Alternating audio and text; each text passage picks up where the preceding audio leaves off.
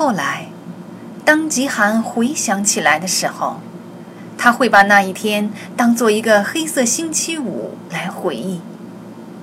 希腊股市暴跌造成的恐慌，使得欧美地区的股价一落千丈。瑞士经济部宣称，他们正在冻结与叙利亚统治家族及其附庸有关的价值两亿的资产。得知这个消息后，阿尔斯蒂奇先生显然被击垮了。整整一下午，他把自己关在办公室里。只出来了两次，都是为了一些不起眼的小事儿，向极寒大发雷霆。他看着时钟，挨过了工作日的最后一个小时。五点一到，他箭一般的向门口跑去。按照惯例，他该向阿尔斯蒂奇先生或是韦伯先生道一声周末愉快，但是那天他连这个也没顾上。就逃之夭夭了。晚上，当他为参加晚宴梳妆打扮的时候，才发现自己把皮夹落在办公室里了。你返回的时候是怎么进入银行的？加布里尔问。当然是用我自己的钥匙了。我没意识到你自己也有一套。他伸手到提包深处摸索。找到那把钥匙，拿起来给加布里尔看。就像你知道的那样，他说：“维博银行不是个零售银行，而是一家私人银行。也就是说，我们基本上就是一家给净资产高端客户管理钱财的公司。你手头有现金吗？有一点儿。这家银行给客户提供保管箱业务吗？”当然提供了。保管箱在哪里？地底下。你有进入保险库的权利吗？我是会计部经理。这意味着，除了韦伯先生和阿尔斯蒂奇先生的办公室以外，银行的任何地方我都能去。这两处地方是禁区，除非我被邀请入内。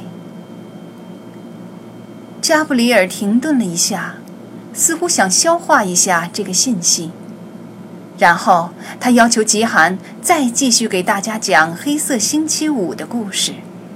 他介绍说，他是开着自己的车回到银行的，又用他自己的钥匙打开了前门。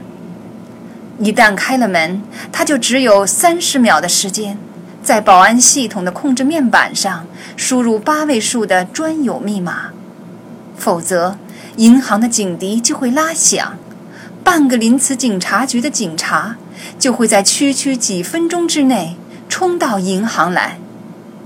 可当他走到控制面板前的时候，却发现报警系统并没有启动。这意味着，银行里还有别人。是的，是阿尔斯蒂奇先生。他在他的办公室里。他缓缓的点了点头，说：“在打电话。电话那头是谁？是个气急败坏的人。他的资产刚被瑞士政府冻结。知道那个人是谁吗？不知道。”他回答。但是我怀疑，那是个重量级的人物。你为什么这么说？因为阿尔斯蒂奇先生吓坏了。他沉默了片刻。那场面可吓人了，我永远也忘不了。那两个保镖当时在场吗？不。为什么不？我猜他把他们支走了。加布里尔问吉罕，他接着做了什么？他回答说自己拿起钱包，尽快离开了银行。星期一早上，当他度完周末返回办公室的时候，他看见桌子上放着一张字条，是阿尔斯蒂奇先生写来的。他想和他单独谈谈。他为什么想见你？他说他想向我道歉。他出人意料的笑起来。又是一个第一次。为什么向你道歉？他说他不该在上星期五向我大发脾气。这当然是个幌子。他飞快地加了一句：“他想看看那天晚上我在银行里是不是听到了什么。”他知道你来过银行。他点点头。怎么知道的？